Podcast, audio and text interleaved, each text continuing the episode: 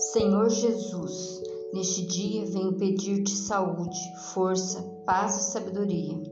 Quero olhar hoje o mundo com os olhos cheios de amor, ser paciente, compreensivo, manso e prudente. Ver além das aparências teus filhos como tu mesmo os vês, e assim não ver senão o bem em cada um. Fecha os meus ouvidos a toda calúnia, guarda minha língua de toda maldade que só de bênçãos se enche o meu espírito, que eu seja tão bondoso e alegre que todos quantos se aproximarem de mim sintam a tua presença. Senhor, reveste-me de tua beleza e que no decurso deste dia eu te revele a todos. Amém.